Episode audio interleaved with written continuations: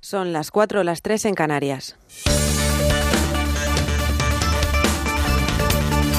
Noticias en Onda Cero.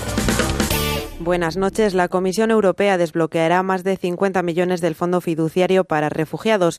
El presidente de la institución, Jean-Claude Juncker, anunciaba este miércoles al presidente del Gobierno, Sánchez, la medida para hacerle llegar el mensaje de que comparte la sensación de urgencia que se vive en las costas españolas. El apoyo europeo llega en un momento de gran tensión política a causa de la inmigración en España. El presidente del Partido Popular, Pablo Casado, ha visitado este miércoles Ceuta y Algeciras, donde ha vuelto a, ha vuelto a pedir al Gobierno responsabilidad sin demagogia. Lo que estamos viendo es que la política de inmigración no admite demagogias y tampoco admite buenismos. Se tiene que abordar en una doble perspectiva. La primera de respaldo a nuestras fuerzas y cuerpos de seguridad del Estado, la defensa de las fronteras, que no solo son fronteras españolas, sino fronteras europeas con el continente africano. Y la segunda de cooperación, pero una cooperación eficaz, una cooperación, en nuestra opinión, que debe ser en origen.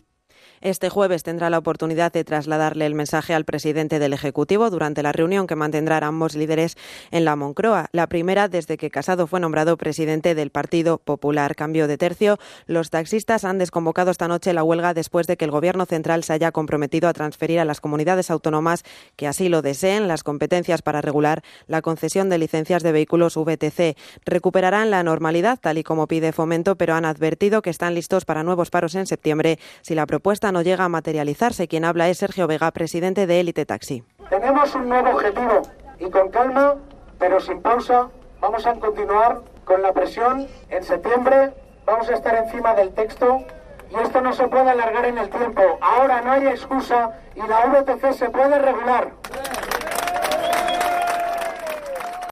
El autor intelectual de la célula que cometió los atentados de Barcelona y Cambrils. El 17 de agosto fue localizado por las fuerzas de seguridad a las pocas semanas del ataque, pero ahora se ha conocido que sigue libre y que vive en Europa. La policía ha informado que cambia con cierta regularidad de país y sigue en contacto con otros grupos radicales. El cerebro de los atentados había pensado en un principio causar una masacre en el Camp Nou y en la Sagrada Familia, pero el accidente mortal de tres de sus terroristas durante la preparación de los explosivos en el chalet de Alcanar truncaron sus planes, de forma que decidió de manera improvisada sembrar el terror en la Rambla y en Cambrils con una furgoneta. En 2017, nuestro planeta registró una marca histórica en emisiones de CO2 a la atmósfera. La concentración de gases de efecto invernadero culpable del calentamiento global alcanzó la cifra más alta en 800.000 años de antigüedad. Se ha podido saber gracias a unas muestras de hielo. Y el hielo es precisamente lo que está desapareciendo en el Ártico, debido a este calentamiento de la Tierra. La extensión del hielo marino en esa zona del planeta fue en 2017 la más baja en el registro histórico de los últimos 38 años. También está sufriendo las consecuencias de los arrecifes, los arrecifes de coral, un 95% de ellos han desaparecido ya en muchas áreas de las cuencas del, Ártico, del Atlántico, en el Índico y en el Pacífico. El informe elaborado por la Agencia eh, Atmosférica y, Oceánica estadounidense señala que los indicadores del cambio climático siguen reflejando en que el planeta se calienta. El mismo día que el secretario de Estado estadounidense Mike Pompeo participa en el Foro Regional de Naciones del Sudeste Asiático, Donald Trump pro propone aranceles del 25% a bienes chinos valorados en 200.000 millones de dólares. La decisión no es firme. Trump ha pedido que se estudie hasta septiembre, pero de cumplirse afectaría sobre todo a bienes de consumo de importación china sobre los que recaería una subida del tipo arancelario del 10 al 25%. El portavoz del gobierno chino advierte a Trump que si llega a materializar su propuesta sufrirá las represalias. La posición de China es bastante firme y clara y no ha cambiado. La presión y el chantaje de Estados Unidos no funcionarán. Si Estados Unidos toma más medidas que intensifiquen la situación, China definitivamente contraatacará. La amenaza unilateral y la presión solo serán contraproducentes. Y en la actualidad deportiva, la selección española de hockey femenino disputará la semifinal del Mundial de Londres. Gracias a un gol de Carmen Cano a siete minutos del final del encuentro contra Alemania, las Red Stick se enfrentarán el sábado a la selección ganadora del duelo entre Irlanda e India, que se disputa hoy a las 7 de la tarde. España nunca ha logrado una medalla en un campeonato mundial del mundo eh, de hockey sobre hierba femenino y quiere mejorar el histórico cuarto puesto de, 2010, de 2006 que consiguieron en Madrid como anfitrionas.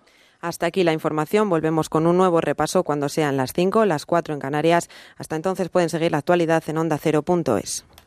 Síguenos por internet en ondacero.es.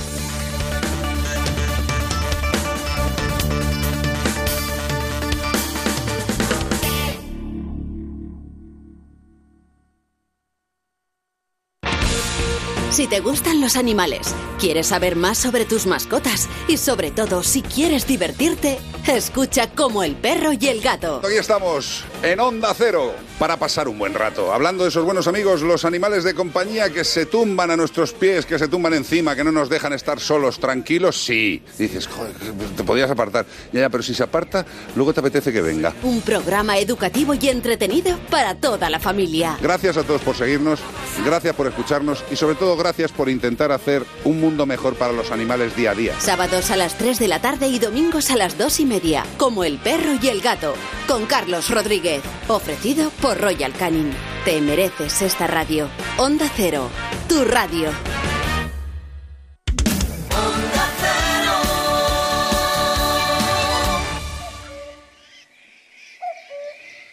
Música, libros, entrevistas, viajes, ocio. Déjame que te cuente. En Onda Cero con Eduardo Yáñez.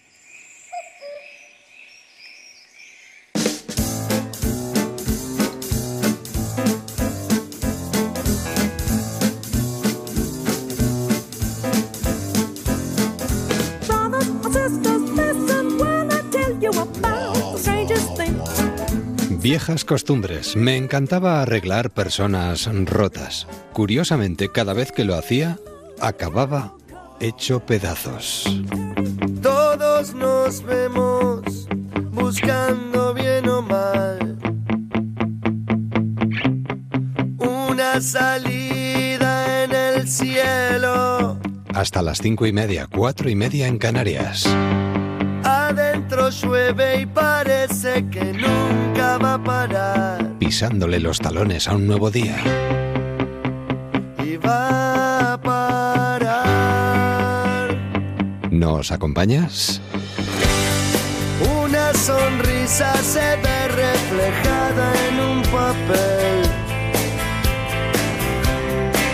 Y se te empañan los ojos.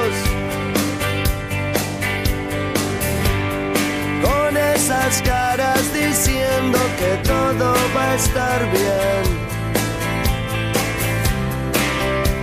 Y va a estar bien. Nos metemos en el mundo del teatro. Déjame que te cuente. En Onda Cero con Eduardo Yáñez. Entrevistas. Bueno, en el año 75 hubo una huelga de actores en este país que nos acordamos pues los que estuvimos dentro de ella y alguna gente de cierta edad también.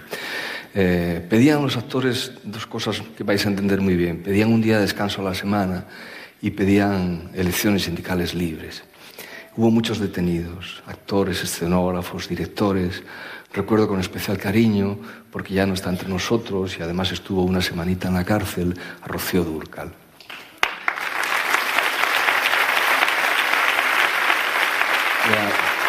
Fue una huelga transversal donde participó toda la profesión, desde Rocío hasta lo más rojo de todo, hasta Lola Flores o Sara Montiel, todo el mundo. ¿no? Bueno, para sacarles a toda la gente detenida de la cárcel y pagar sus fianzas, los cantantes, como tantas veces, organizamos un festival de canciones, los pintores donaron cuadros, cada uno dio lo que pudo.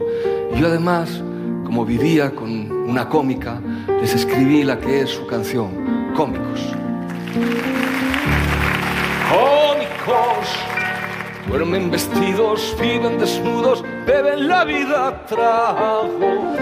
Andoni Ferreño, ¿qué tal? ¿Cómo estás? ¿Qué tal? Encantado. Cómico. Cómico, cómico, por encima de todo. Miquel Goico Echandía, ¿qué tal? ¿Cómo estás? Pues muy bien, muchas gracias. Cómico. Pues sí, sí, sí. ¿Cómo ha cambiado? Bueno, igual no ha cambiado tanto esto. Estábamos escuchando a Víctor Manuel recordando un momento muy clave de la historia de los cómicos en España, que no sé si habéis vivido. ¿Vivisteis? No, ese momento... No, no, yo tenía como 10 años, ¿no? Claro. Luego sí he oído hablar de ella mucho y he conocido pues a, a casi todos los que fueron los, los inductores de esta huelga, ¿no? Afortunada.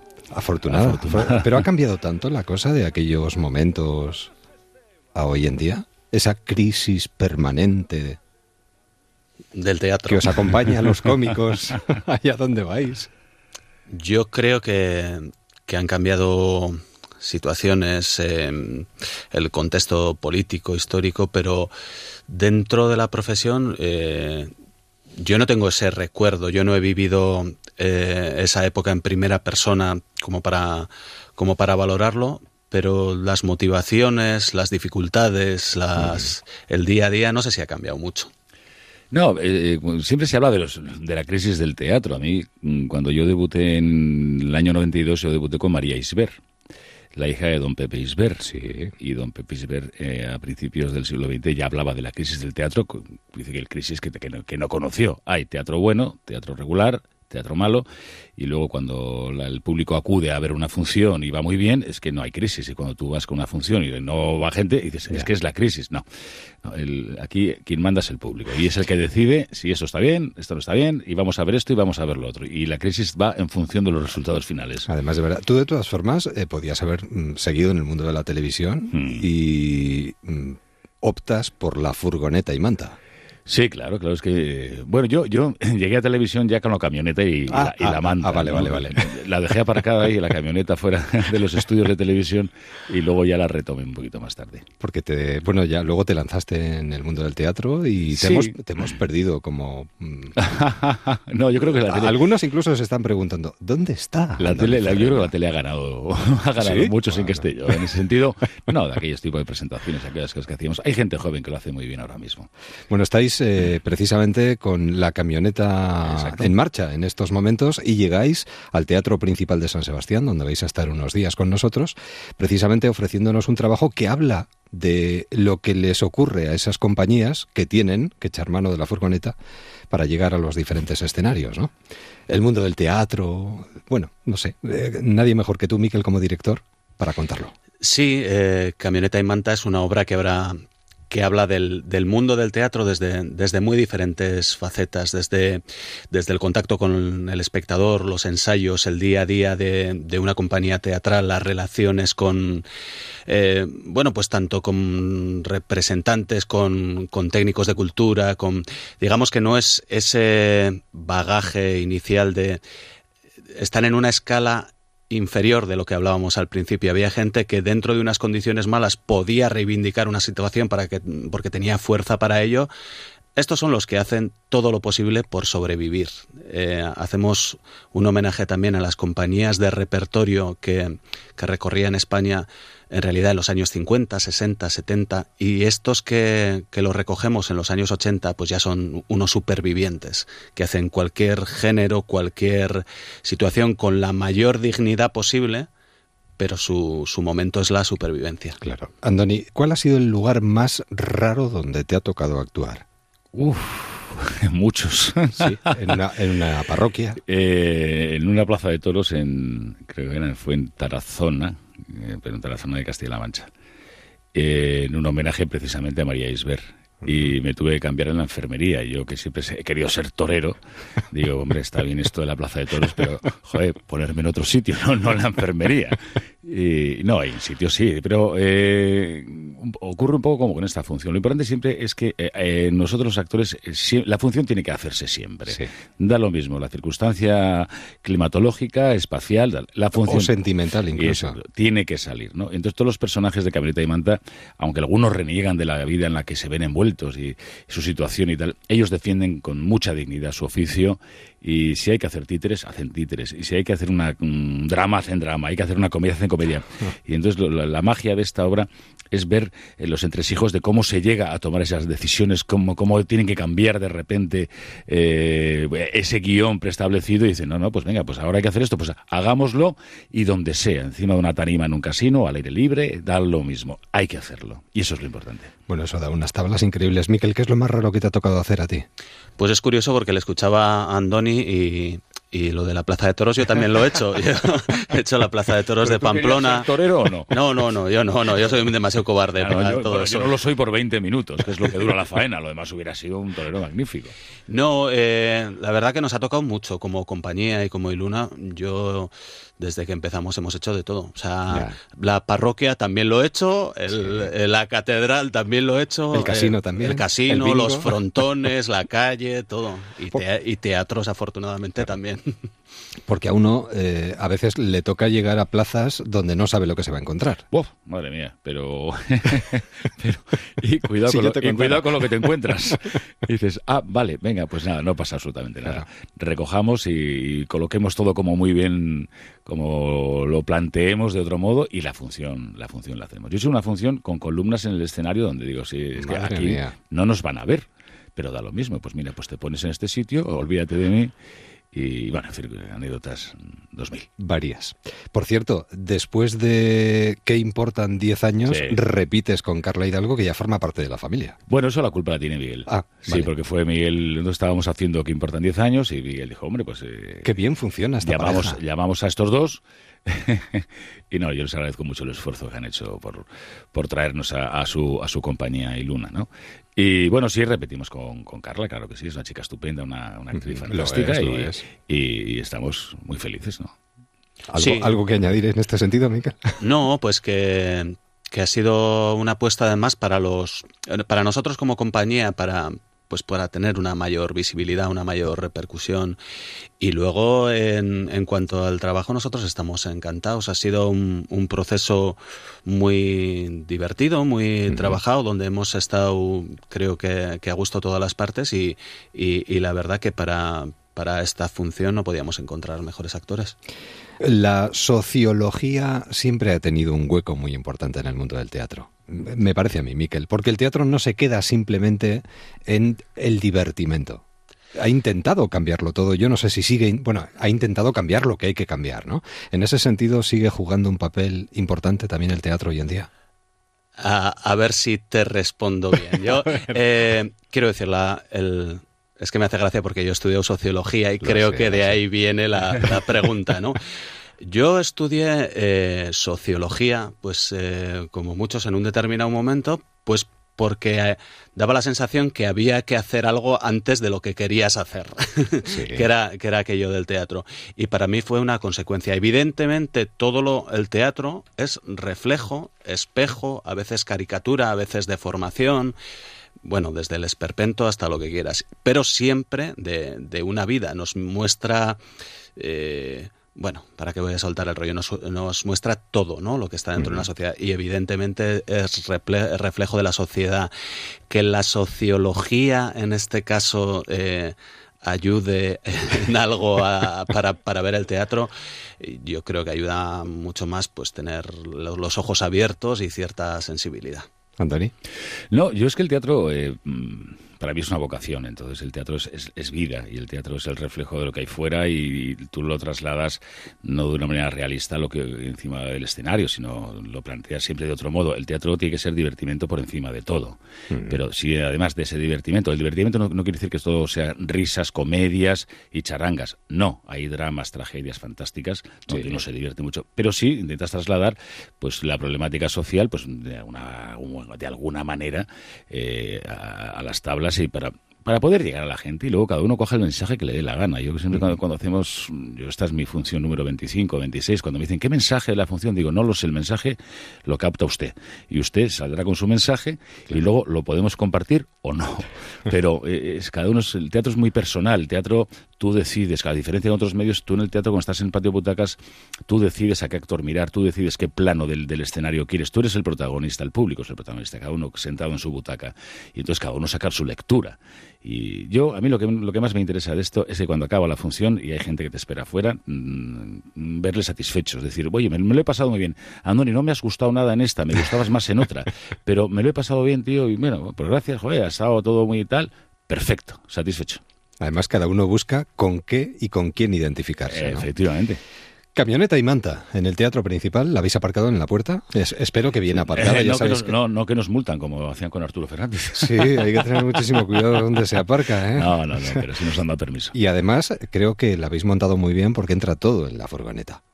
Decorados, todo, todo. Entráis todos los actores, que por cierto no hemos mencionado. Eh, está Andoni, está Carla, pero hay más gente también en el escenario. Está David Larrea, está Ana Berrade mm. y estoy yo también. Y sí, lo que eso lo probamos el primer día. Lo que no entro para la primera función lo sacamos y ya lo, lo que hay es lo que vale. A mí me llevan en una especie así de cara atrás, porque como soy un poco alto no, no entro en la furgoneta, entonces me llevan así de cara atrás. Y tiene la misma voz del principio. ¿eh? Hay cosas que no envejecen. ¿Tú crees? Sí. ¿Verdad que sí? Sí, sí, yo le conozco ya con esta voz. no nací con esta voz. ¿eh? No, hombre, no, hombre, menudo susto se pegaría tu madre. Tú imagínate, ¿no? En vez de llorar, el niño no lloró, el niño declamó. ya sería, sería terrible. Bueno, eh, vais a tener también oportunidad este verano para descansar un poquito, para pegaros un buen baño, o ya os lo estáis pegando entre función y función. Sí, entre función y función, nosotros aprovechamos. Sí, ¿no? Ahí, esos impases, paramos la camioneta y nos podemos dar un bañito Tú, unos días. Teatro y más teatro, vas a seguir por ahí. No, yo hago de todo. Eh, lo que pasa es que, bueno, hay épocas donde la tele te, llama más, la tele te llama menos, el cine te llama más, te llama menos. Esa es nuestra vida, ¿no? Sí. Pero mm, decía el gran Agustín González que el teatro es la aristocracia de este oficio, ¿no? Todos tenemos que estar siempre haciendo teatro, el que sea, da lo mismo.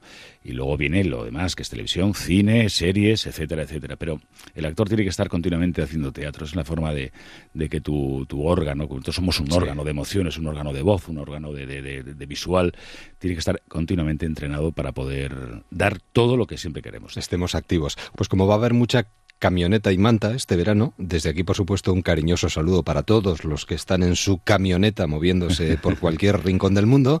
Y si paran por el Teatro Principal de San Sebastián, que pasen a veros. Porque además vais a estar hasta el día 5. Efectivamente. Funciones de 8 de la tarde, 7 de la tarde, bueno, cambian el programa. Feliz estancia entre nosotros. Pues un placer haber estado contigo y, disfrutaremos de Donosti. Y larga vida al teatro. larga vida. Muchas gracias.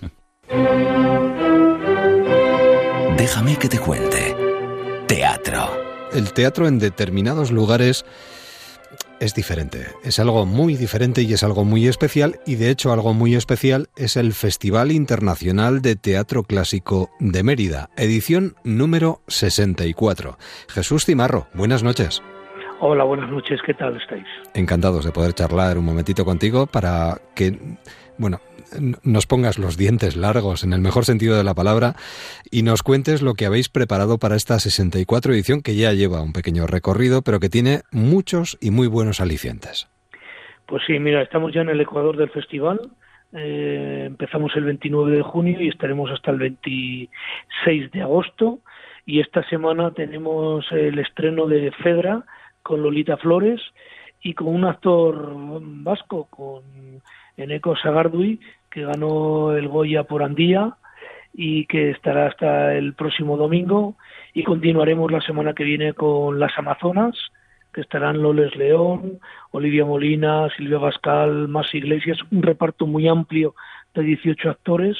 Continuaremos con la comedia del fantasma y cerraremos el ciclo a finales de agosto con Hipólito. Todo espectáculos de temática grecolatina, grecorromana en el Teatro Romano de Mérida y luego también tenemos extensiones por distintos teatros mm, de la geografía extremeña, en Regina, en Medellín, en Caparra, en la ciudad romana de Caparra, al norte de Cáceres. Es decir, que hay un atractivo de espectáculos eh, teatrales de temática grecolatina, grecorromana y además tenemos exposiciones en el Museo Nacional de Arte Romano, pasacalles, espectáculos familiares, cuentaclásicos.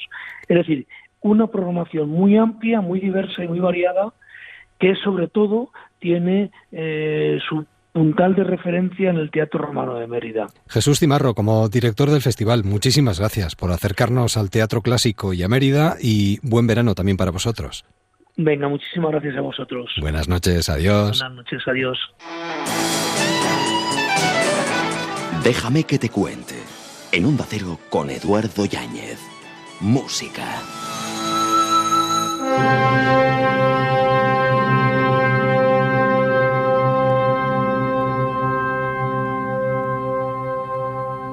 Llega la quincena musical y tenemos con nosotros aquí en los estudios de Onda Cero a Patrick Alfaya. Patrick, ¿qué tal? Hola, ¿qué tal? ¿Cómo estás? Bienvenido un año más. gracias. Para hablarnos de la mesena musical. De la mesena, sí, mesena. Eh, además este año es justo clavado el día 2 Por eso lo digo. al 1 de... Lo, he, mirado es, expreso. y la verdad es que esto ya se ha convertido en un mes de música muy interesante. Que tiene sus particularidades. Hablamos de la jornada inaugural, si te parece. Hablamos de la jornada inaugural. Ese, bueno, es el día que, digamos, un poco sacamos la música a la calle, pero no todos en la calle, porque hay una parte también que se hace en, diversos edificios de la ciudad, ¿no? Pero son conciertos abiertos, eh, digo, edificios como puede ser el ayuntamiento, que por lo menos alberga dos conciertos si no me equivoco, en los dos está presente Pablo Sorozábal, porque es el aniversario de, bueno, este ilustre compositor de Donostierra, pero habrá conciertos por diferentes barrios, diferentes eh, programas, diferentes géneros, ¿no? Pues me parece que hacemos, y hay danza también, sí, pues siempre pensamos en quincena como música, ¿no? Pero también tenemos danza que, Se va variando la quincena cada vez más, en, días y en disciplinas. Yo espero, a mí me gustaría, siempre digo, me gustaría, y, y bueno, cuesta un poco realizarlo, ¿no? Pero hacer más danza y más más vale, sin duda. Jornada inaugural parecida a la de años anteriores, sin grandes novedades. Sí, sin grandes novedades, en el sentido que, bueno, sí, cambia el repertorio, cambian los grupos, etc., pero es la misma idea, digamos, detrás de todo ello. De repartir la quincena, sobre todo de hacer atractiva la quincena por toda la ciudad, ¿no? Y que cualquiera se encuentre con la quincena sin acercarse a los lugares emblemáticos de, de la propia quincena. Y llega la 79 edición, una edición además marcada por la ópera, por la fura. La fura. bueno, ha sido una edición, yo cuando me han pedido que, diga un poco qué diría, qué destacaría esta edición, es que creo que es una edición que significa para nosotros el volver a producir, que hace años que no producíamos, y cuando digo volver a producir me refiero, por ejemplo, a la ópera, la italiana en Argel, una de las óperas, la ópera que llevó al estrellato a Rossini, ¿no? Una ópera bufa, una ópera cómica, ¿no?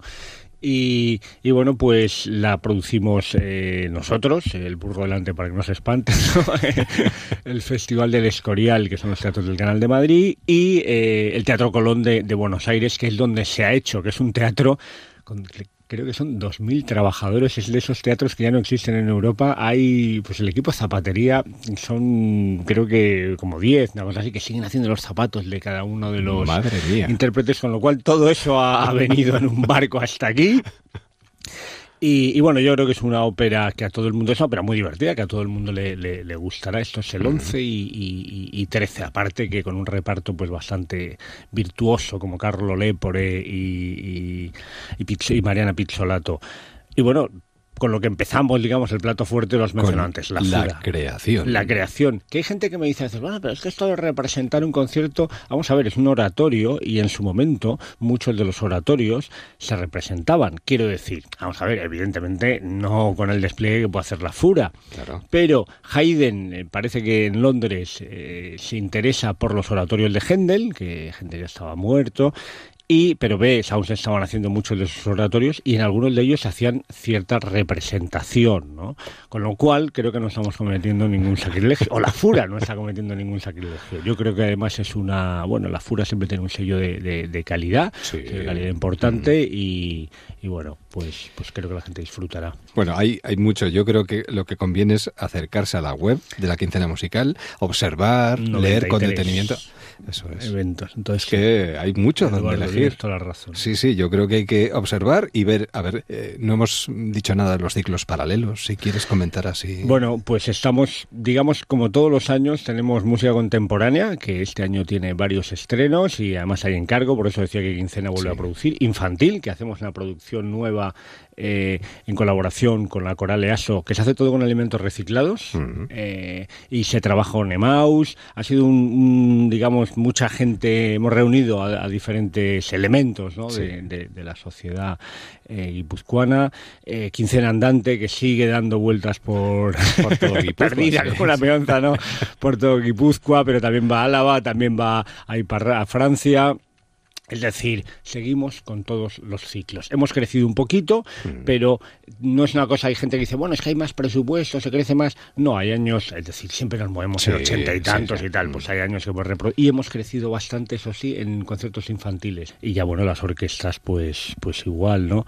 Y una invitación, yo le diría a todo el mundo eh, que en 93 conciertos hay uno que te, por lo menos uno que te va a gustar, ¿no? Hay para todo el mundo, hay, hay danza, Cubi, por ejemplo, en, en, en, hay en el Victoria Eugenia, sí, en Aranzazu, hay pues música contemporánea, antigua, recitales, sinfónico y además el sinfónico abarcamos eh, desde música antigua hasta música, bueno, el sinfónico en el, cursal hasta, como pues, la consagración de la primavera, obras, la consagración de, la primavera a cualquier adolescente le gusta, le tiene que gustar. Estoy convencido. Además yo diría una cosa, eh, si vamos pronto a cualquiera de los conciertos de la quincena musical, seguro que repetimos. Es decir, si lo dejamos para el final ya no nos va a dar tiempo y luego nos vamos a lamentar. Y si hubiera ido antes.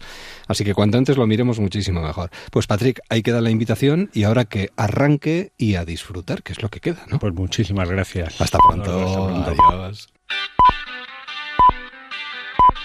Dentro de algún tiempo estarás acabada, metida en tu casa haciendo la cola. Nadie te dirá, muñeca, ven conmigo.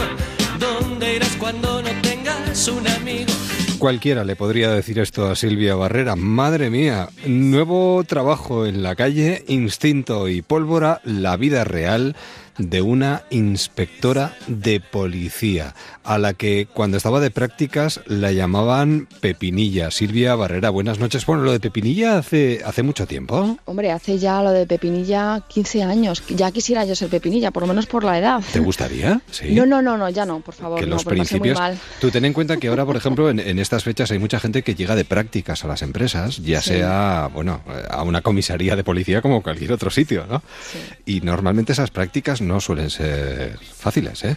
Sí, la, época de Pepinilla para para todo el mundo en su, en su temática es dura, es dura. Y, y la vida policial más porque, claro, aquí tienes que tomar decisiones en muy pocos segundos, que es lo que... Y yo sobre todo mi miedo bueno, porque alguno lo puede hacer mal, eh, no, a lo mejor no, no me contratan, ¿no? Pero en mi caso yo llegaba a pensar, jolín, pero es que no lo voy a contar, ¿no? Ya no es que me den la placa, que también, ¿no? Era el decir, jolín, no me van a dar la placa, que era mi preocupación.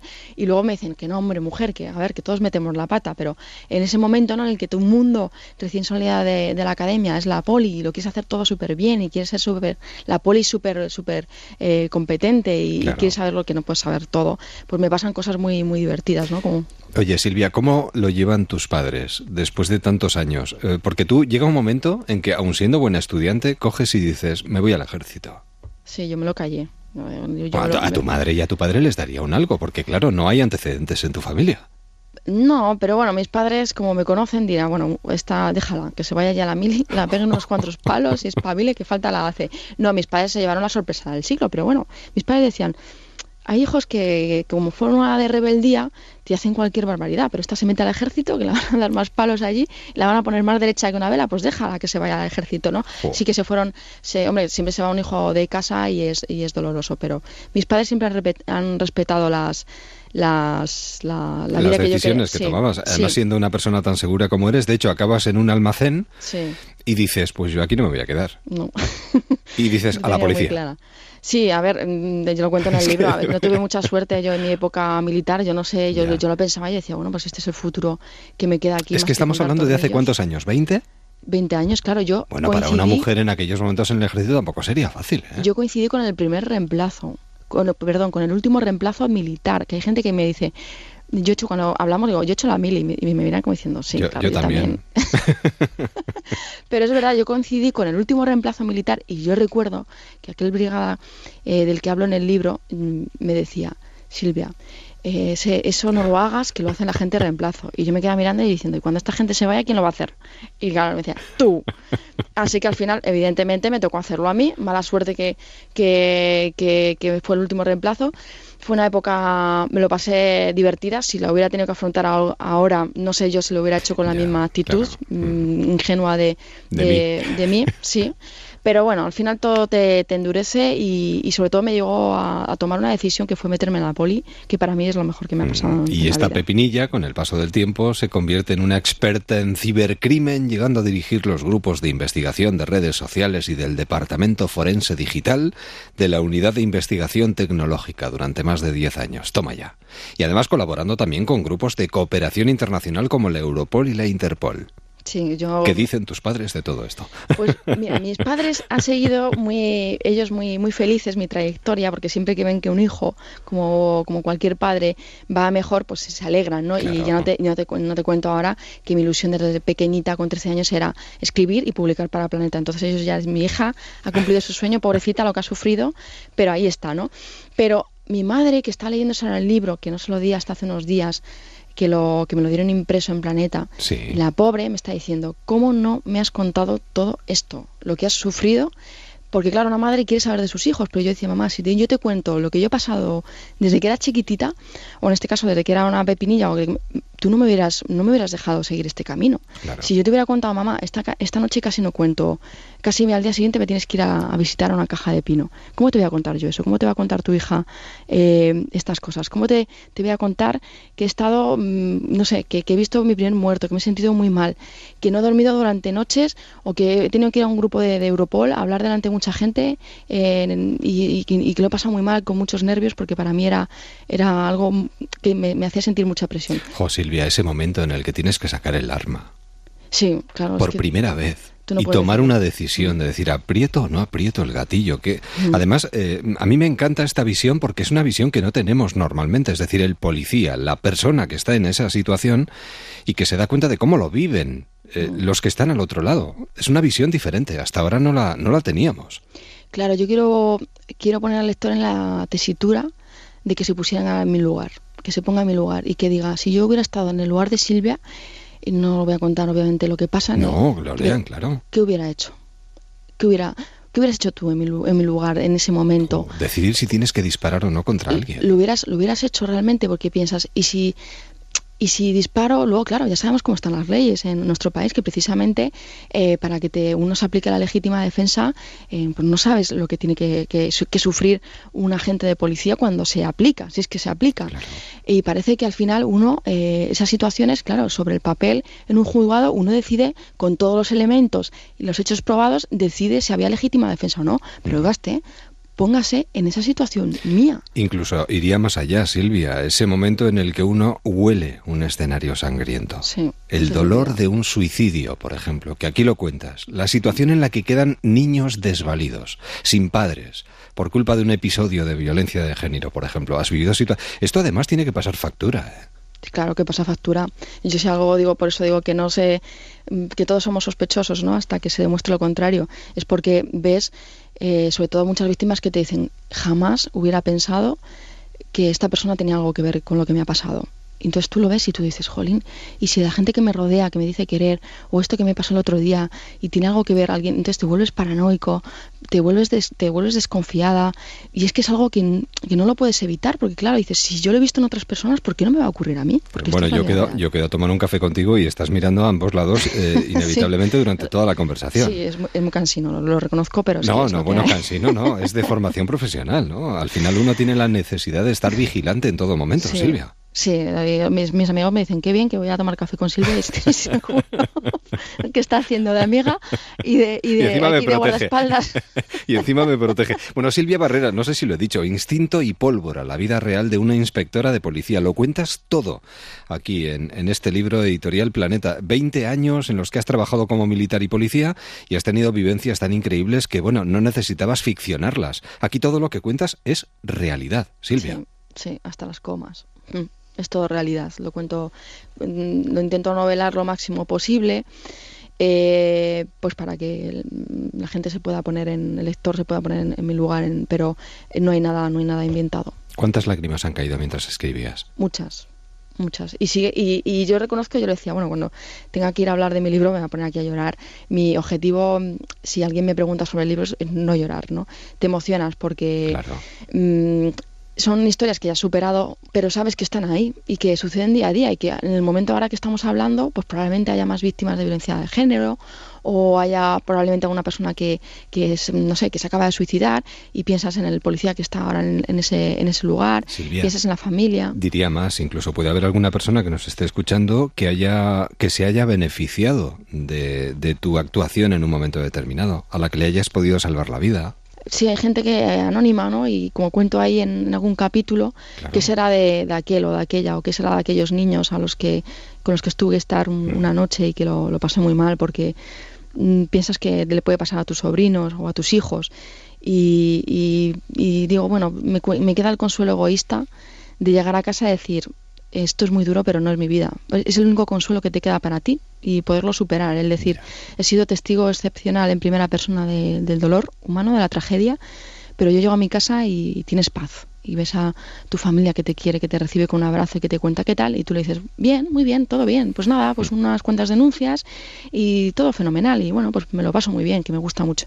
Y te tienes que callar esas cosas porque si le cuentas que, casi vuelves una caja de pino, mm. eh, pues no, obviamente pues no quieres a tus familiares sufrir más de lo que tú lo haces ya en tu trabajo. ¿Ha habido algún momento, Silvia, en el que no has podido em, cortar ese contacto entre la persona con la que te encuentras en una situación límite y, tu propia vida personal, eh, ¿o no? Sí, sí, bueno, con Lara Sescar, con la periodista, que siguió siendo víctima de, de acoso y bueno, pues al final la pobre venía tanto por la comisaría que acabas y bueno, y tienes tanto contacto con ella porque te llama, oye, que me han vuelto a poner esto, que si puedo ampliar la denuncia, entonces al final tienes tanto contacto, incluso a veces pues recurre un poco a ti buscando, porque a veces no puedes hacer más de lo que llevan los tiempos de una investigación personal y decirle, mira, sé fuerte, yo estoy aquí contigo, hago lo que hacemos lo que podemos, eh, necesitamos tu colaboración para acoger al malo y esa al final esa bueno pues esa ese apoyo no pues mm, bueno pues queda determinada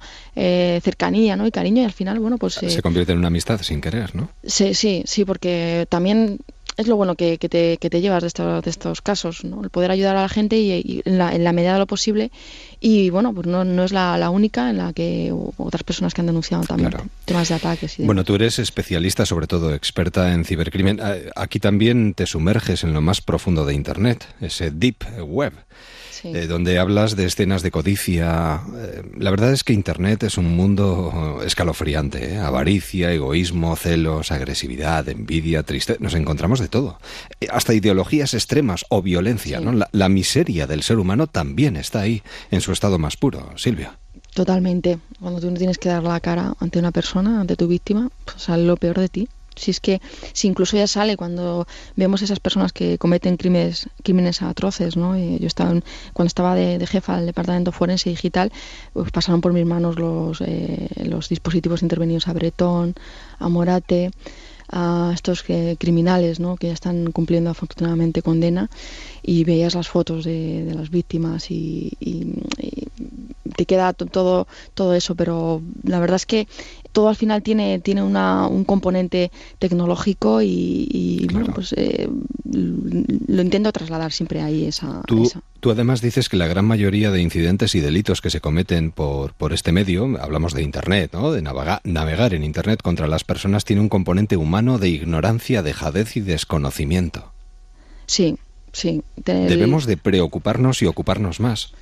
El, sí, el usuario tiene mucha parte de responsabilidad en todo esto, porque los, los malos son malos, pero no son tontos y aprovechan siempre la oportunidad. Y quien se lo pone más fácil al final es su víctima predilecta, ¿no? Hay mucha gente que no toma las mínimas precauciones, ya no digo técnicas, ¿no? De, de, tener sistemas desactualizados, de salir a utilizar aplicaciones sin saber dónde se mete, de no leer los términos y condiciones estos que tanto nos asustan ahora que vemos determinadas cláusulas abusivas de determinados servicios y que nos asustan y que hemos aceptado previamente, aunque sea abusivo, pero lo hemos aceptado y el usuario tiene mucha responsabilidad. Y, yo siempre lo digo que tienen un, componente humano ahí el, el, hecho de ser víctima un componente humano muy elevado que, pocas veces leemos lo que firmamos además. Y luego dices también que de, demonizar la tecnología y proponer como solución que se les prive a los menores de ella no es la solución sino ocuparnos ocuparnos de educarles y de educarnos a nosotros mismos también. Esa, esa es la, la vía no la, el camino apropiado Silvia para ti Sí, yo escucho a veces especialistas y, personas expertas en determinados campos eh, de, psicólogo, de la psicología o de judicial en que dicen, bueno, pues esto es como todo, ¿no? Muerto el gato se acabó la rabia, algo así, ¿no? Dicen, o el perro. No, aquí lo que se trata, si, si un menor eh, ha publicado cosas que no debe o sabemos o tenemos constancia de que está utilizando eh, Internet de una forma no segura, no le quitemos el móvil porque va a ser su herramienta de comunicación, lo es, lo va a ser y lo será en un futuro clave, pues pues para encontrar trabajo, realizar operaciones y la gente dice, no, le quitamos el móvil y así ya no tiene acceso. Es una forma muy ignorante de al final de, de afrontar una realidad, que es que estamos cada vez más tecnificados, que todo lo que hacemos tiene un componente tecnológico para operar mensajes. Los menores ya se comunican por WhatsApp o por Instagram. O sea, son muy visuales, no somos como nosotros que tenemos que coger el teléfono y nos tiramos media hora hablando para contar algo que podríamos, ellos con una fotografía dan mucha información. Es su mundo, entonces vamos a enseñar a, a intentar educarles en la medida de lo posible, empezando por nosotros mismos, porque la gente, los padres dicen, no, es que mi hijo no sabe, bueno, pues sabes tú. ¿Quién ha enseñado a tu hijo? Silvia, oye, quedamos para tomar un café si quieres, ¿eh? A mí no me importa que estés mirando a cada lado. Lo digo, es que, joder, es que tienes tanto que contar. Instinto y pólvora, la vida real de una inspectora de, de, policía. Por cierto, el principal problema de las redes sociales y más a estas alturas del año, verano, vacaciones, es la necesidad que tenemos de contarlo todo. Ponemos la mejor alarma y luego estamos publicando las fotos de cómo nos vayamos en las piscinas, pues no sé, de Cancún, por ejemplo. Somos increíbles. Silvia, eh, buen verano. Igualmente, y muchas gracias. Y con este libro yo creo que va a ser más fácil. ¿eh? ¿eh? lo vamos a disfrutar al máximo. Y sigue contándonos cosas, por favor. Gracias, fantástico. Un beso. Hasta siempre. En Editorial Planeta, Instinto y Pólvora de Silvia Barrera. Déjame que te cuente, quédate en onda cero. Amazonas. Presente. Lloret. Presente. La Habana. Presente. Quédate con nosotros en esta edición de hoy de Déjame que te cuente porque vamos a averiguar cómo se domina el mundo. Presente. Yaoundé. Presente. Las claves de cómo se domina el mundo nos las desvela nuestro siguiente invitado, Pedro Baños, que está esta noche con nosotros. Pedro, buenas noches. Hola, ¿qué tal? Gracias por acercarte a los micrófonos de Onda Cero. Hablamos además con un coronel, el coronel Pedro Baños, experto estratega, que nos adentra en un mundo complicado. Y yo pensaba mientras te leía, Pedro, que eh, aquí cuentas lo que puedes contar pero si contaras todo lo que sabes, seguramente los escalofríos se multiplicarían por mucho. Efectivamente, hay cosas que, evidentemente por los puestos que he tenido estoy sometido a, ese silencio, pero he intentado el, exponerlo al máximo, porque creo que los ciudadanos deben estar enterados de todo lo que pasa, porque les afecta absolutamente, además de modo inmediato, en este mundo globalizado en el que vivimos, el, todo absolutamente, como digo, lo que sucede en el mundo, incluso lo, más mínimo, pues nos afecta y además de, un modo en algunos casos radical. Hombre, y además estamos viendo eh, cómo las grandes potencias se enfrentan a través de los medios de comunicación y, la verdad es que a veces tenemos miedo. Miedo de que en un momento determinado se pueda disparar el conflicto, no sé, por poner un ejemplo, entre Corea y Estados Unidos. ¿no? Mm. Ese tipo de situaciones yo creo que a todos nos preocupan. Nos deben preocupar porque aunque esperemos que de la sensatez final de, los grandes líderes, pero hay que pensar que muchas veces a lo largo de la historia se demuestra que las guerras han empezado por un, incidente a veces hasta ridículo, ¿no? por un animal que se ha escapado y ha saltado a la, línea o, ha invadido el, terreno del adversario. Entonces hay que ser, desde luego, sobre todo está el alertado. Está el alertado, una vez más, como bien les explicabas, de cómo nos manejan, cómo nos manipulan sistemáticamente a través de los medios de comunicación del ciberespacio, de la, mensajería instantánea, de, de, Twitter, de Facebook, cómo nos manejan constantemente y tenemos que estar alertados precisamente para impedirlo y sobre todo que nos lleven a situaciones de conflicto, especialmente en España. Somos un país maravilloso, a pesar de que muchas veces no nos lo creamos nosotros mismos, mm. que somos un país admirable y admirado por todo el mundo y que no dejemos que se convierta en un campo de batalla como han hecho en otros escenarios. Además, de verdad, bueno, en este caso hablamos de Así se domina el mundo, de Pedro Baños en editorial Ariel. Pedro Baños además es coronel del Ejército de Tierra y diplomado de Estado Mayor, actualmente en situación de reserva, ¿no? creo. sí, es, correcto, es correcto. Eso es. Bueno, además ha pasado por diferentes o participado en misiones muy importantes en Bosnia-Herzegovina. Bueno, yo creo que conoce perfectamente de lo que habla y hay una cosa que a mí me llama muchísimo la atención de las grandes potencias y es no, no sirve de nada tener los mejores medios o tener las mejores armas si uno no presume de ello y además no le hace ver al contrario que la tiene más grande o que la tiene o que tiene más cantidad, por decirlo de una manera. Sí, eso, son los principios de la disuasión que yo establezco en, tres puntos diferentes. Uno, efectivamente, primero tener los medios, luego tener la voluntad política de emplearlos, que también es importante, y lo tercero, pero que es fundamental, es convencer al adversario de que se tienen los medios y la voluntad política de llegarlos a emplear. Y eso lo enlazaríamos también con lo que está sucediendo hoy en día, con esa estrategia del loco, de decir, no solamente tengo los medios, sino que además los puedo usar de una manera tan absolutamente desproporcionada y desmedida que más te interesa no meterte conmigo. Claro. Aquí hablas de muchísimas cuestiones. La económica, la economía es un pilar fundamental, ¿no? Hablas del peso que tiene la historia, porque evidentemente miramos hacia atrás y mm, sentimos escalofríos, pensando que puedan volverse a repetir determinadas situaciones, ¿no? Eh, las alianzas, no alianzas, eh, la disuasión, eh, el que uno se pueda sentir acorralado en un momento determinado. Ah, incluso eliges un símil muy curioso, el del portero de discoteca, ¿no? Cuando uno le dejan entrar ya tiene un aliado, bueno, pues para toda la noche o para toda la vida. Ese portero de discoteca sigue funcionando todos los días. vamos, a, vamos a enfocarlo en dos ámbitos diferentes, el, económico y el nuclear. Mm, ¿Qué pretenden los estados que dominan la economía? Que son muy pocos, por cierto. Pues lo que pretende es que nadie más entre en su club selecto. Y si nos vamos al campo nuclear, exactamente igual. Hay una serie de países que, curiosamente, son los países que deberían ser los garantes de la paz mundial y que en cambio son los que más armamento tienen y los que más armamento exportan, que son los cinco miembros permanentes del Consejo de Seguridad de Naciones Unidas, que ellos están en un club nuclear y lo que quieren es que ningún otro país, sin ninguna justificación real que, que avale sus, tesis, pues entre en ese club y es el, por eso ponen a un portero de discoteca para que impida al, resto de, la plebe entrar en, su club VIP. Es que eh, las potencias que han tenido siempre la hegemonía ¿no? y, y la capacidad de decidir o tomar decisiones por y para los demás no quieren en absoluto perder esa, esa potencia o esa posibilidad. Y ahí, evidentemente, tú incluso nos ofreces información acerca de un documento estadounidense fechado en 1992, donde vemos precisamente eh, ese tipo de situaciones. Es lo que pretende actualmente Estados Unidos. Estados Unidos, después de 1991, se convierte en el poder hegemónico mundial, en un poder unilateral absoluto, una vez que desaparece la Unión Soviética y el Pacto de Varsovia, si hablamos en el plano militar, y lo que ahora mismo se da cuenta, se asusta, que de repente hay una China que en cierta medida pues le va ganando la partida, especialmente en el ámbito económico, pero no solo en el ámbito económico, porque al final hay que pensar que la economía lo que hace es permitir que los países dispongan también de capacidades militares importantes. Y ya hablamos de capacidades militares no solamente las convencionales, hablamos de las capacidades militares en el espacio y en el ciberespacio. Y por lo tanto, pues de repente es Estados Unidos que tiene ese poder omnímodo o que tenía ese poder omnímodo, pues como digo, lo que está pretendiendo es recuperarlo. Y en cierto modo lo que está haciendo el señor Trump. Ha dado un puñetazo encima de la mesa y ha dicho, oye, que a partir de ahora que, nos, que todo el mundo se entere que Estados Unidos quiere volver a ser el amo del mundo. Claro, y además es que China, como comparte fronteras con 14 estados diferentes, aunque uno no se acaba de fiar del todo de la voluntad de los vecinos, es complicado, ¿eh? es un puzzle difícil de, de cerrar o de completar.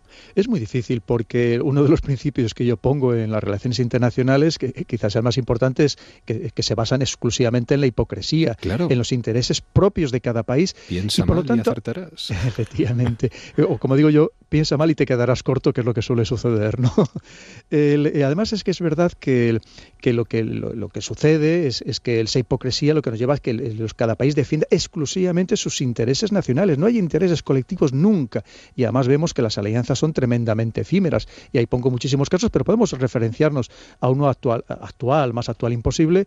¿Quién hubiera pensado hace muy poco tiempo que Israel y Arabia Saudí se iban a unir para hacer frente a Irán, cuando ellos eran enemigos casi irreconciliables? para que veamos cómo es muy difícil muchas veces en este mundo, además, donde todo se acelera los acontecimientos con inusitada rapidez, saber por la mañana quién va a ser el enemigo por la tarde. Es que a mí hay algo que me preocupa, bueno, yo creo que nos preocupa a todos los ciudadanos, y es la explotación y el aprovechamiento de los fanatismos. Eso es lo más preocupante. Las religiones en sí no son, no son negativas, la mayoría han sido creadas pues, para establecer eh, un orden social social y, en su momento. además, el problema de muchas es que no han sabido adaptarse a la, evolución de los acontecimientos, pero sobre todo el gran problema de las religiones es la manipulación, la tejiversación, el cómo se, se aprovechan de ellas para otros intereses absolutamente espurios. Pero claro, además el motivo es muy sencillo. Hay que pensar que si se consigue radicalizar a un fiel de una religión, tienes el combatiente perfecto, aquel que lucha y está dispuesto a morir por sus convicciones, por su fe. Evidentemente eso le interesa a muchos países, a muchas organizaciones, como digo, tener estos combatientes perfectos, pero para conseguir objetivos que muchas veces son ambiciones de poder, son intereses económicos que poco tienen que ver con la religión. Bueno, y es que muchas veces pensamos que el que nos domina directamente es ese, y sin embargo hay una dominación indirecta por debajo, ¿no? A veces quizás es más importante lo que no se dice o lo que no se ve que lo que se ve realmente. Totalmente.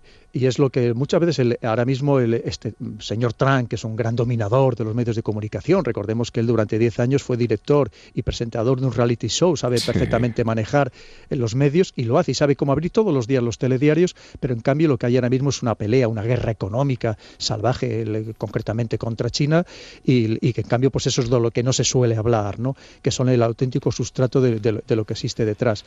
Y por lo tanto, el perso lo vemos todos los días, ahí nos trasladan una imagen, porque lamentablemente en este mundo acelerado que una vez más vivimos, los medios de comunicación no tienen tiempo para hacer en general unos análisis profundos y por lo tanto se nos muestran los qué qué está pasando, pero no el por qué ni los para qué. Ya. Y hombre, muchas veces pensamos que los dirigentes eh, adolecen de una formación mm, completa. Pero eh, quizás el enemigo no sea esa falta de formación, sino tú lo dices además, y aquí nos encontramos esa reflexión, ¿no? Ese radicalismo islamista. ¿Es el enemigo hoy en día? ¿Es lo que tú consideras que puede hacernos más daño en, este, en estos momentos?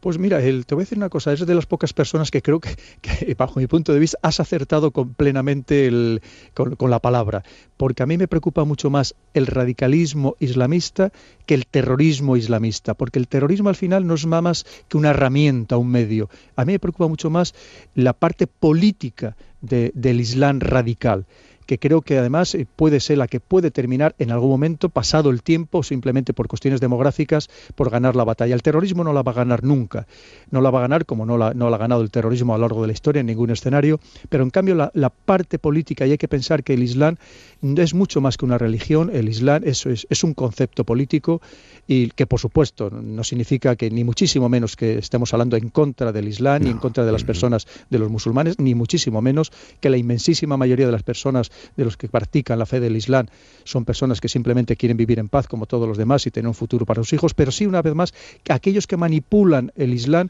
para conseguir fines y por lo tanto lo que hacen es radicalizarlo para conseguir objetivos de poder. ¿Por qué habría que acercarse a la librería y hacerse con este libro? Pues porque mm, después de leerlo nos vamos a dar cuenta de que mm, no podemos dogmatizar, eh, ni nada es verdad ni nada es mentira. A veces incluso las mentiras se convierten en verdades y las verdades en grandes mentiras, ¿no? Hablas incluso del control de los medios de comunicación. Hablas de la vulnerabilidad de la población joven, de la lengua como instrumento de discordia, del ciberespacio, esa cizaña ciberespacial que funciona. Hablas de esas cuestiones que nos preocupan a todos y eh, con las que evidentemente nos jugamos la paz y la convivencia mundial. Pedro. Pues tengo que decirte una vez más que lo has definido perfectamente. El, mira, me, encanta que me, la entrevista que me estás haciendo, porque hoy en día lo que se hace es que mezclar la, se mezcla la mentira y la verdad de, una, de un modo absolutamente astuto porque precisamente eso es lo, que permite que al final nos puedan manipular de un modo civilino sin que nos demos cuenta, porque es tremendamente difícil desgranar eh, la realidad, incluso para los profesionales que nos dedicamos a ello, cada vez mucho más complicado. Hay que pensar que hay miles de personas en el mundo que se dedican a infotosicarnos, por si, es que la palabra puede servir este barbarismo que me acabo de inventar. entonces, esa, es lo cierto. Y por lo tanto, yo creo que uno de los objetivos que me he marcado bien es, además de popularizar o democratizar la palabra geopolítica, que los ciudadanos estén alertados, estén enterados de cómo nos manipulan, cómo nos tergiversan absolutamente todo, cómo nos engañan para llevarnos a conflictos, como pasó en y lo explico muy bien en el libro, en el caso de, la intervención en Libia, un fracaso absoluto, como se ha demostrado, y que ha generado nada más pues, que un drama humanitario que pensemos que en una Libia donde actualmente se están vendiendo esclavos. O sea, fijémonos cómo hemos conseguido deteriorar completamente países que a su manera funcionaban por relativamente bien. Y luego hay una cosa sobre la que también conviene reflexionar, porque mm, estamos en manos de quien dirige, evidentemente, las diferentes naciones, pero eh, claro, tú reflexionas sobre algo que hemos oído muchas veces, pero no somos conscientes de que es una realidad día a día, y es el divide y vencerás sigue siendo un principio axiomático de, de, primera magnitud. Impresionante. Así es. Y es lo que trata de hacer todas las grandes potencias.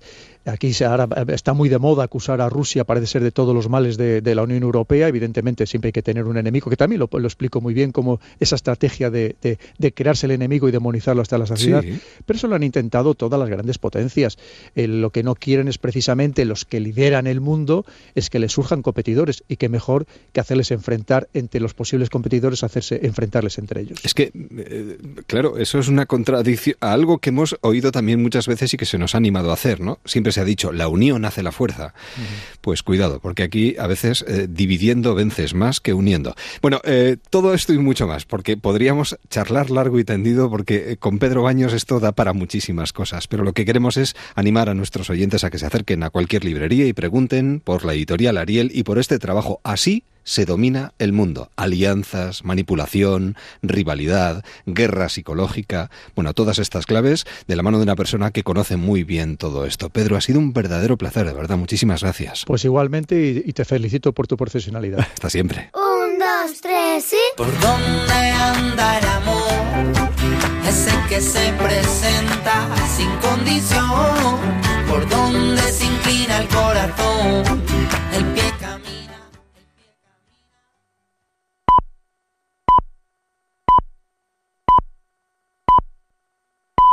Son las 5, las 4 en Canarias. Noticias en Onda Cero. Buenas noches. La Comisión Bilateral Estado-Generalitat ha culminado este miércoles sin acuerdos. Ha servido más bien para constatar la distancia entre gobiernos cuando se trata de hablar de autodeterminación o de la situación de los políticos presos y huidos. Así lo ha reconocido el consejero catalán de Acción Exterior, Ernest Maragall, a la salida de la reunión. I crec que la reunió el que ha sigut és una, una bona de la distància entre aquestes dues maneres d'entendre el concepte de normalitat. No? Dice Maragall que el gobierno central y el catalán tienen conceptos distintos de normalidad y así quedado de manifiesto en la reunión. Aún así, la ministra de Administración Territorial, Merichel Batet, y el propio Maragall se han emplazado a continuar con el diálogo mediante comisiones sectoriales. Batet, en un tono más conciliador, ha asegurado que el gobierno tiene un proyecto integrador para Cataluña, pero respetando el marco legal. Todas aquellas cuestiones que están en vía judicial que afectan a procedimientos judiciales escapan de las competencias del Ejecutivo y por eso precisamente nos hemos querido centrar en aquellas cuestiones que los dos ejecutivos reunidos, el Gobierno de la Generalitat y el Gobierno de España, sí efectivamente puede abordar. Ángel Boza, miembro del grupo conocido como La Manada, ha sido detenido esta tarde en Sevilla después de que intentase huir de los agentes que le dieron el alto al sorprenderle robando unas gafas de sol en un centro comercial. Boza utilizó su coche para intentar escapar a pesar de tener suspendido el permiso de conducir. Permanece ahora en dependencias policiales en Sevilla, informa Matilde Aguilar por robar unas gafas de sol en un centro comercial del barrio de Nervión y por supuestamente tratar de atropellar a dos vigilantes de seguridad con el coche en su huida. La detención por parte de la policía local se ha producido poco antes de las 10 de la noche cerca de los sevillanos Jardines de Murillo. Además, Ángel Boza tiene en vigor una suspensión del permiso de conducir por lo que podría suponer un delito contra la seguridad vial. En estos momentos se encuentra en dependencias policiales donde prestará declaración. Los taxis ya circulan con normalidad hasta ahora. Esta noche han desconvocado la huelga después de que el Gobierno central se haya comprometido a transferir a las comunidades autónomas que así lo deseen, no a todas, las, competencias para regular la concesión de licencias de vehículos VTC. Han tomado esta decisión en asamblea abierta, tal y como han venido haciendo estos días, cuando la Conferencia Nacional de Transportes ha anunciado las condiciones del acuerdo alcanzado esta tarde. José Luis Ábalos, ministro de Fomento.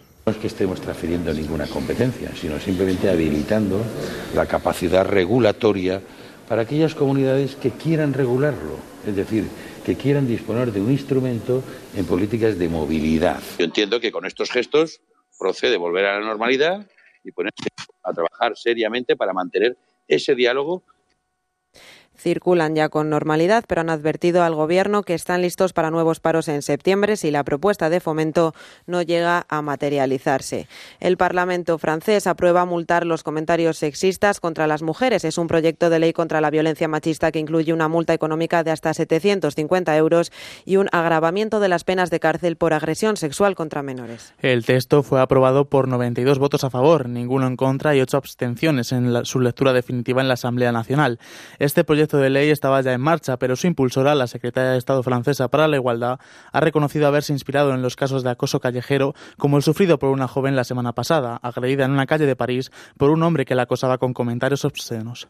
El ejército sirio está a punto de culminar la ofensiva con la que trata de recuperar los últimos reductos fuera de su control en el suroeste del país, como parte de la campaña lanzada el pasado 19 de junio contra facciones rebeldes e islamistas. El presidente sirio ha celebrado este miércoles el 73 aniversario de las Fuerzas Armadas del país, con un discurso triunfalista tras las últimas victorias en las provincias sureñas, que acercan al régimen a la total recuperación del territorio nacional. Assad publica desde hace semanas las listas de prisioneros muertos para que sus familias conozcan su paradero.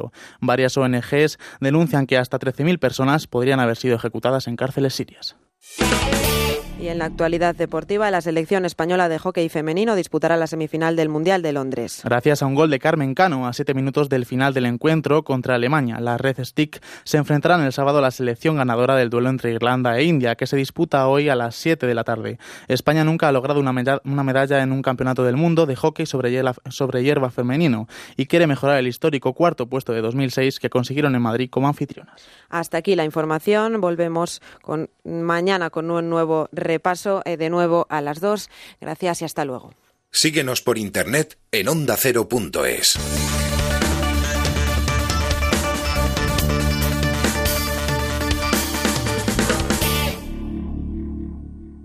Por fin, días de descanso, lejos del trabajo y las preocupaciones. Disfruta del verano en buena compañía y llévanos siempre en tu maleta. Onda Cero, tu radio.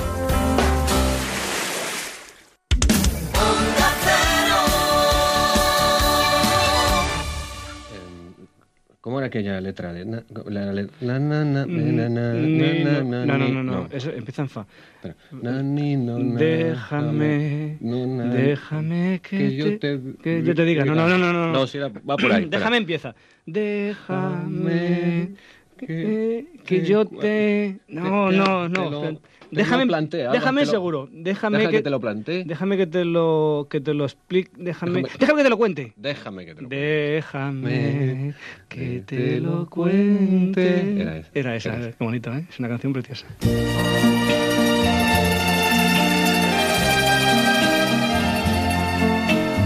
Nos ponemos viajeros en esta segunda parte de Déjame que te cuente después de las noticias de las 5, 4 en Canarias. Qué profunda emoción recordar el ayer. Recordamos a Mary Wollstonecraft, filósofa inglesa, pionera del feminismo, que dijo, yo no deseo que las mujeres tengan poder sobre los hombres, sino sobre ellas mismas. En el atardecer, tu lejano recuerdo me viene a buscar. Viajeros en Onda Cero.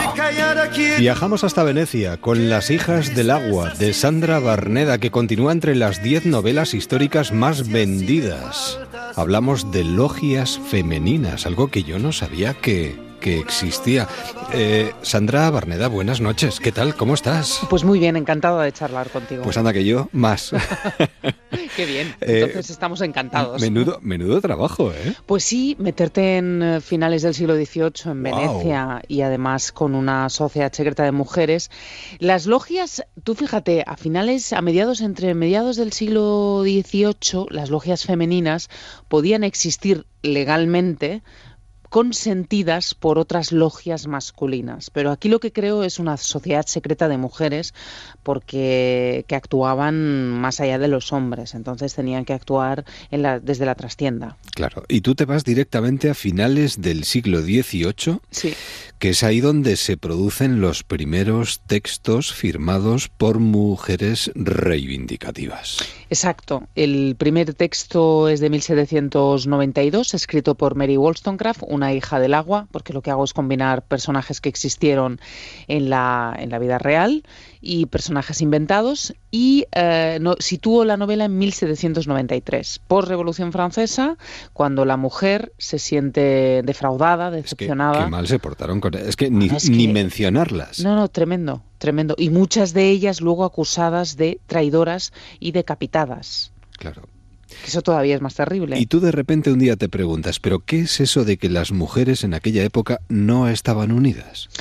Claro, porque es que eso es un estigma absurdo, ¿no? Es de lógica aplastante que, te unas eh, con eh, la otra persona que tiene el mismo problema que tú, ¿no?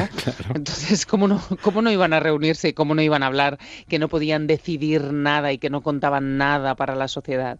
Era tremendo. Y tú tenías claro que tenía que ser en Venecia, ese lugar donde todo podía pasar donde todo podía pasar, donde eh, esa Venecia decadente de los claroscuros de finales de, la República del Véneto, antes de que fuera invadida por Napoleón, estaba considerada las mujeres eh, eh, más ilustres de Europa, estaban en esa Venecia. Claro, les gustaba estar allí porque además, bueno, de aquella manera se vivía, o en aquel momento se vivía de una forma muy, muy especial.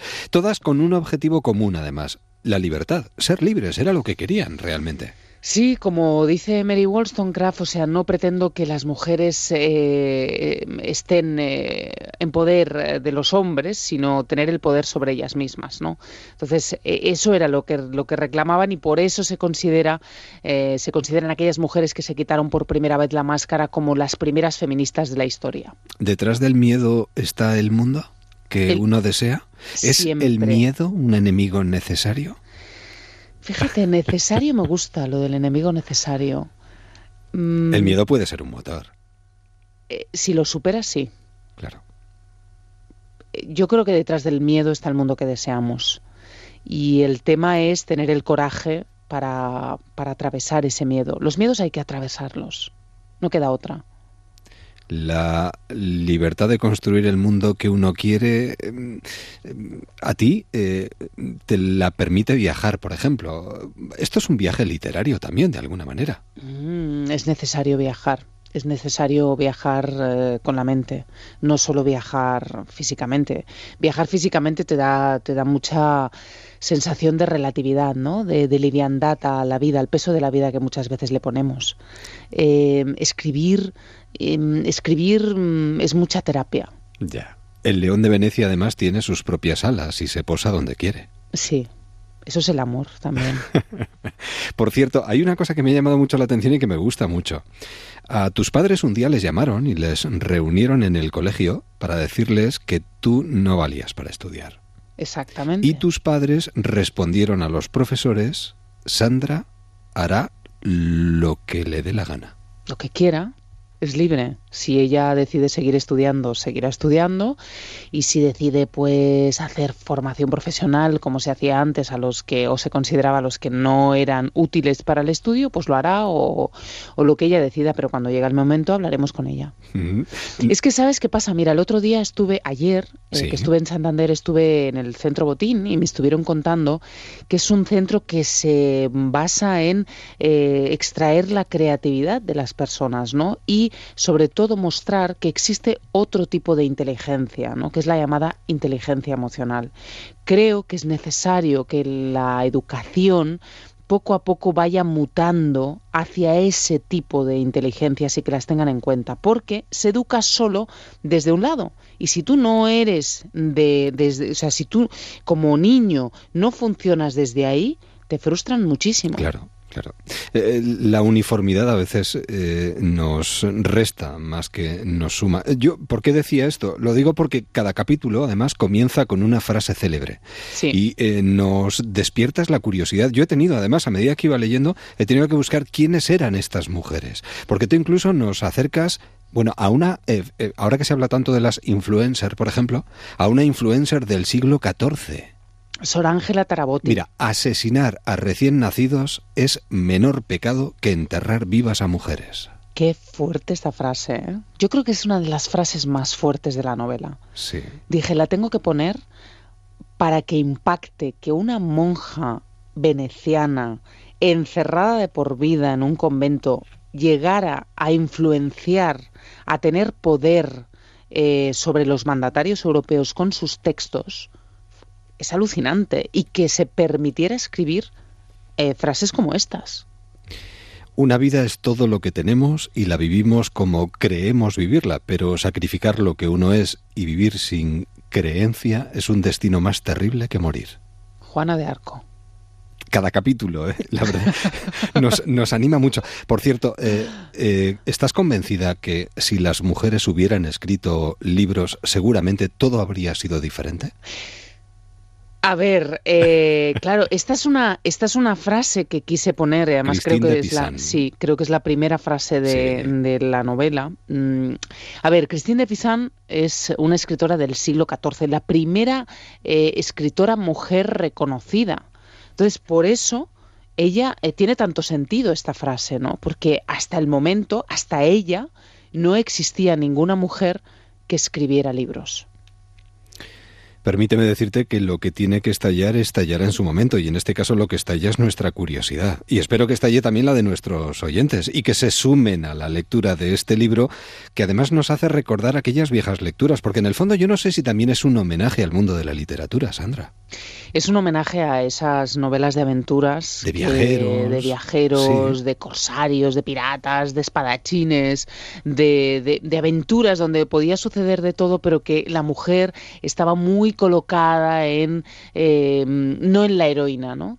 Ah, por eso hago un homenaje, ¿no? Tienes ahí una novela, Las hijas del agua, donde ellas también pueden ser heroínas y protagonistas de novelas así. Y hemos llegado a donde hemos llegado gracias a ellas, porque fueron las que de Exacto. alguna manera comenzaron todo esto. Hemos hablado mucho del 8 de marzo, ¿no? Pues fíjate tú, hemos llegado hasta aquí gracias a ellas. Si las conociéramos mucho más, si no se hubieran silenciado tanto por parte de la historia, creo que estaríamos ahora mismo mucho más avanzados porque todos somos descendientes de esas mujeres, hombres y mujeres, y ellas luchaban por un mundo mucho más justo porque no nos olvidemos que cuando seamos capaces de cambiar la mentalidad colectiva, tendremos una sociedad muchísimo más rica y libre por ambos géneros.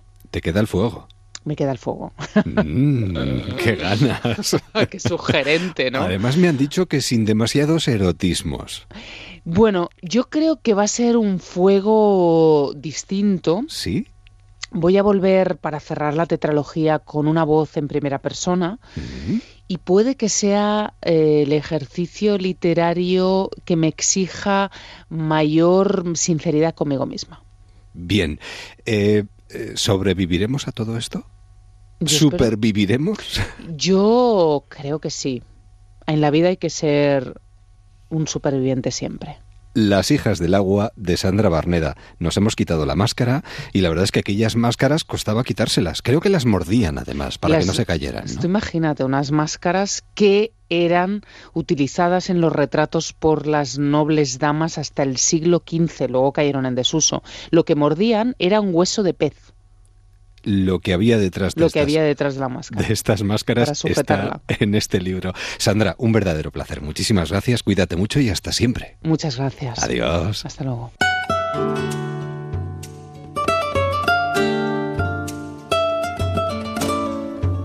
Nos vamos desde Italia hasta Argentina. Un reloj de 3.000 euros marca la misma hora que un reloj de 30. Una cartera de 300 euros carga el mismo dinero que una de 3. La soledad en una casa de 30 metros cuadrados o de 300 es la misma. Es que no te has dado cuenta de lo mucho que me cuesta ser tu amigo. Walter Rizzo.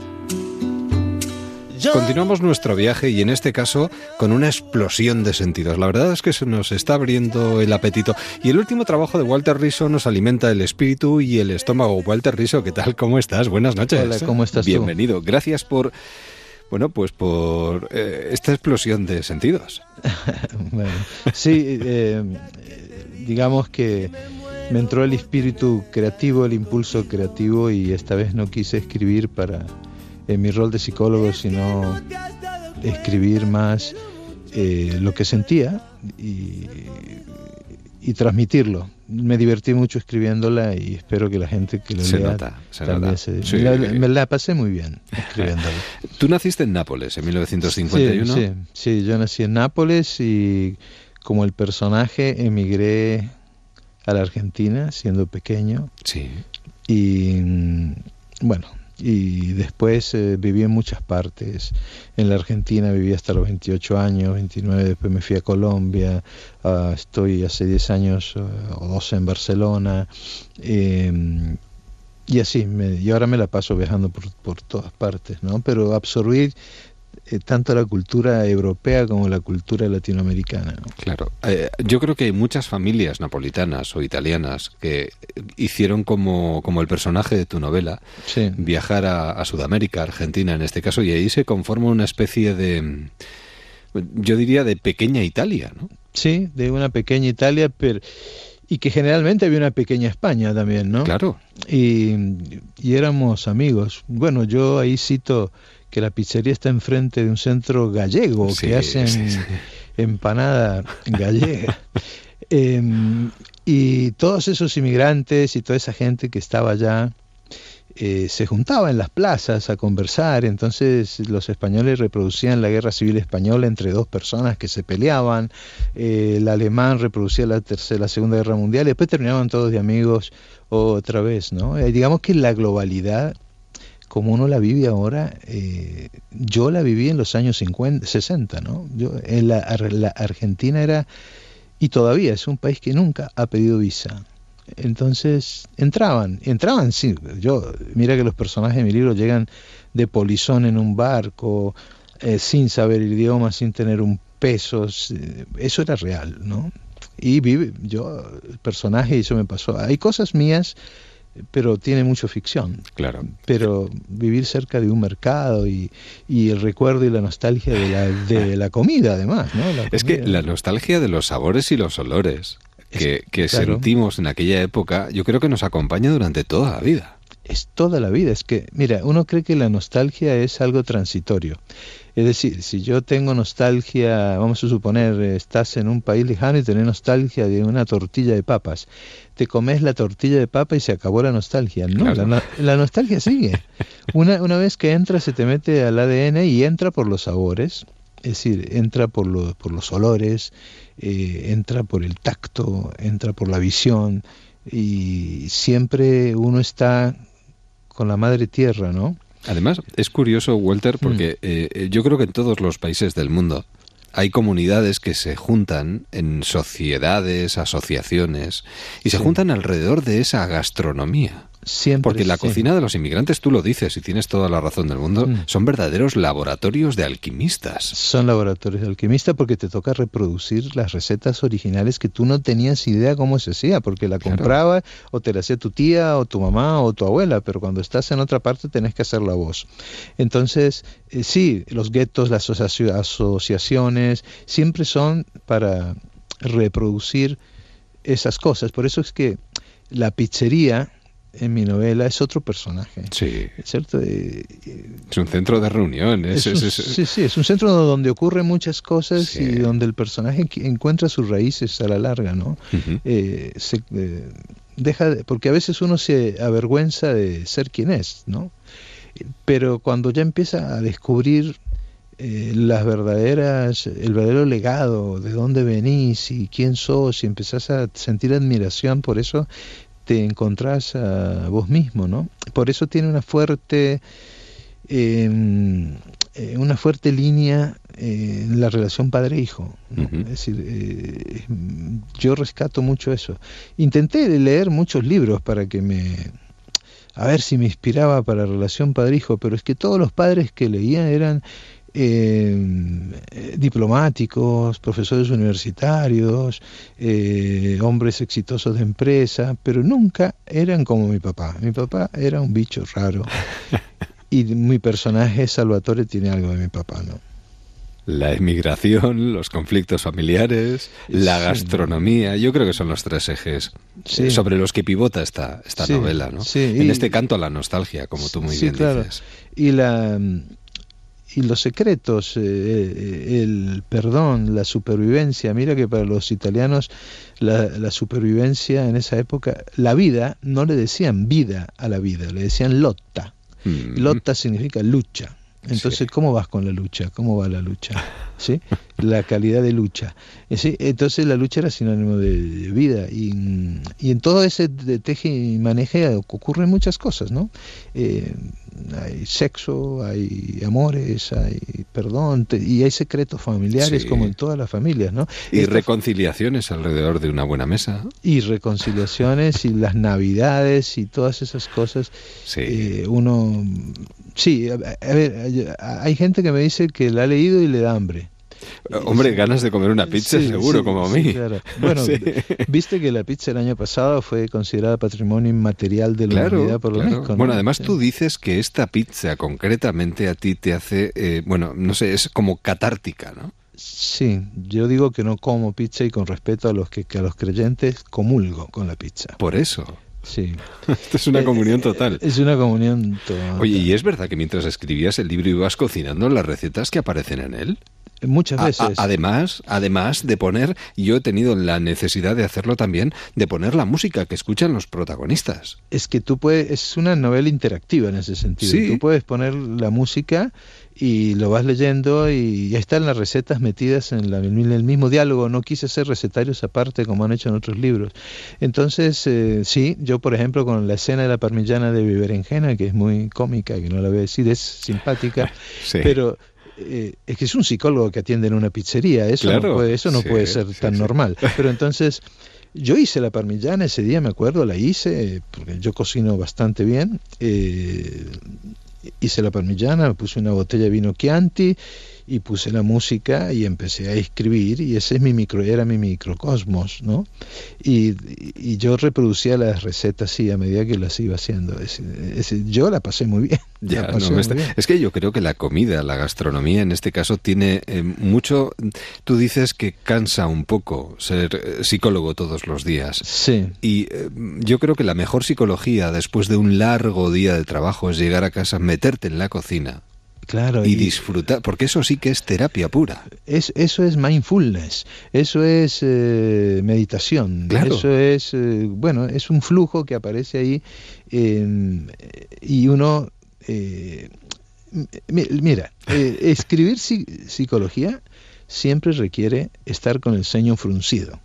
Porque tú tienes una responsabilidad, tú no puedes poner cosas que no tengan evidencia empírica, eh, tenés que investigar y- y las personas pueden malinterpretar lo que tú dices y entonces les va mal. Tú tienes que tener mucho cuidado. Pero cuando escribís una novela, podés ser, entre comillas, y en el buen sentido, irresponsable. Los, es decir, eh, en- no tenés que tener ese ceño sesudo. Te, te relajás, no tenés que buscar evidencia empírica. Los personajes tienen que tener coherencia y, y volar con la imaginación. Yo, yo volé mucho en el flashback. Eh, yo hacía mucho. La novela es la mitad es recuerdo dentro del recuerdo, ¿no? Eh, bueno, eh, y la verdad que, que el resultado Es fantástico. cómo empieza y cómo termina, me gusta. Es decir, el final yo no lo tenía previsto, fue saliendo solo. Yo me acuerdo en un premio Planeta, uno de los ganadores dijo una vez eh, que, que la novela él la había hecho eh, sin saber para dónde iba, que la novela iba sola, se fue haciendo sola. Yo cuando lo escuché dije, no, pues este tipo que está diciendo, uno necesita una escaleta, una estructura lógica, pues la, la mía la mitad se fue haciendo sola, entonces tengo que decir que estaba equivocado. Pizzería Vesubio, lo nuevo de Walter Riso, que en este caso se convierte en un plato multiusos, porque nos va a entrar hambre, vamos a tener la necesidad de acercarnos a una pizzería, si esa pizzería Vesubio que existió realmente, mejor Sí. que mejor.